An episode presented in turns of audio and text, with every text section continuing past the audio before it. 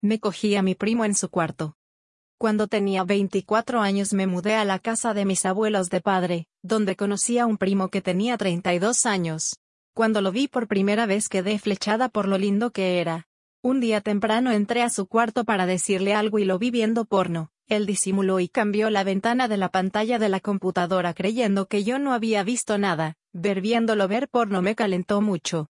Entré completamente a la habitación y él se puso muy nervioso.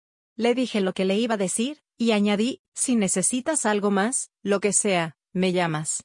Una vez le dije eso, me agarró la mano y me dijo, necesito ayuda con esto. Sacó su rica pija y me dijo que le diera placer, así que, como buena prima lejana, le di la cola y le mamé la pija hasta que se vino. A partir de ahí, lo hacíamos a cada rato, pero esa historia es para otro momento.